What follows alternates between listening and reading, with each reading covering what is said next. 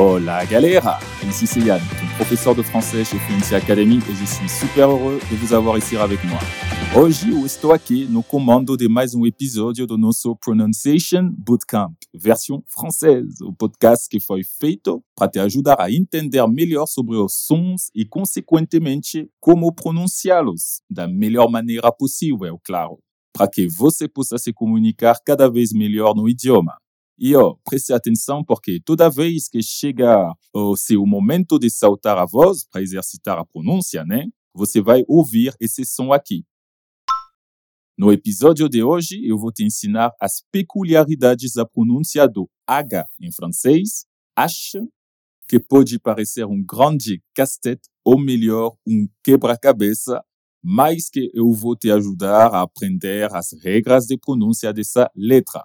Podem ficar tranquilos. Alors, c'est parti. Por acaso você já ouviu falar do H muet e H aspiré? Bom, é assim que são chamados os diferentes usos da letra H na língua francesa. A gente sabe que a letra H não corresponde a nenhum som no francês, né? Ela, inclusive, funciona como um suporte das demais vogais. Por isso, a pronúncia de algumas palavras mundialmente conhecidas como o famoso bruxo Harry Potter ou o estilo de música hip hop chegam a ser até engraçados para quem é nativo de outra língua, não é? E se você acha que essa é a única particularidade dessa letrinha tão inofensiva, eu tenho que te contar uma coisa. Para quem já está estudando o idioma há mais tempo, certamente já tenha se deparado com palavras iniciadas com a letra H, H, que fazem a famosa liaison, como, por exemplo, les hommes ou l'hôpital. Porém, palavras como la honte ou le hasard também começam com a letra H, mas a pronúncia é um pouco diferente. Consegue reparar? Les hommes, l'hôpital, la honte, le hasard. Tá, mas e por que isso acontece?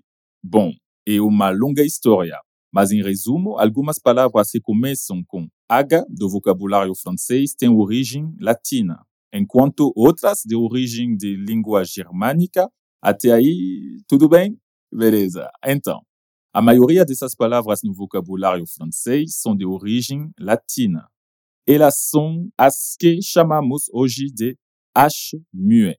E o que isso significa? Basicamente, que elas não vão ter nenhuma influência ou efeito na pronúncia, porque é possível fazer uma liaison com esse tipo de H, uma vez que seu papel não é exatamente uma consoante. Vamos ver na prática? Primeiro eu vou falar duas palavras no singular e depois eu vou pronunciar duas palavras no plural, tá bom? Fique atento que em seguida vai ser a sua vez de repetir. Allez, on y va. L'homme, o homem. L'herbe, a grama. Les habitudes, qui se prononcent les a, les habitudes, os hábitos. Les habitations. Agora é com você, lembrando daquele comando para repetir depois de ouvir esse som. Beleza? L'homme. L'herbe. Les habitudes. Les habitations. Isso! Perfeito! Conseguiu perceber a liaison do S no final do artigo le com o H de habitude e habitação? Beleza. Continuando. Ao contrário, o H muet, o chamado H aspiré, impossibilita que a consoante final se ligue na hora de pronunciar a palavra seguinte. Portanto, nesses casos, não aparece nem liaison e nem elision. Vamos ver como é. Naquele mesmo esquema, primeiro as palavras no singular e depois no plural, para ficar mais fácil a compreensão. Logo em seguida, vai ser a sua vez de repetir comigo. La H e não lâche. La honte e não l'honte. Les hiboux e não les hiboux. Les haricots e não les haricots. O machado, a vergonha, as corujas, o feijão. Percebeu a diferença? Agora é sua vez, aquele sonzinho do Z que a gente faz quando ocorre a liaison entre uma consoante e uma vogal. Não acontece aqui. La hache e não lâche, o machado. La honte e não l'honte, a vergonha. Les hiboux e não les hiboux, as corujas. Les haricots e não les haricots, o feijão.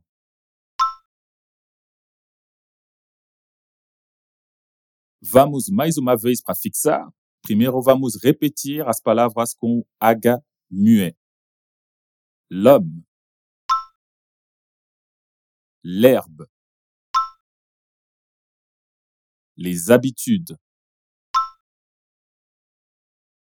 les habitations. Agora preste atenção e eu vou pronunciar somente as palavras com H aspiré, H aspiré. La H e não lâche. La honte e não l'honte. Les hiboux e non les hiboux. Les haricots e non les haricots. Tá, mas, Yann, como que eu sei a diferença entre o H, o H muet e o H aspiré? Bom, então, não tem nada melhor do que a prática no idioma, mas de qualquer forma, os dicionários franceses marcam todas as palavras que começam com o H aspirado. Eu vou te deixar na descrição dois exemplos que podem te ajudar. O dicionário Petit Robert e o outro dicionário Petit Larousse. Et voilà, c'est tout pour aujourd'hui. Me conta aqui, você já conhecia a diferença na pronúncia nesses casos do H? Esse episódio esclareceu todas as suas dúvidas? Espero que sim. Agora eu quero ver você praticando e tirando onda com essa pronúncia, hein? Não se esqueça que toda semana temos novos episódios dos podcasts aqui na Fluency Academy e não só em francês, viu? No nosso portal fluencytv.com você encontra esses e vários outros conteúdos de oito idiomas diferentes. Corre lá, vale a pena. E se você tem vontade de estudar um dos idiomas que ensinamos aqui na Fluency Academy, não perca tempo e se inscreva na nossa lista de espera. Assim você vai ficar sabendo logo que abrirmos nossas novas turmas. E é bem rapidinho, só acessar nosso portal e se inscrever. Merci pour ton écoute et à la prochaine. Ciao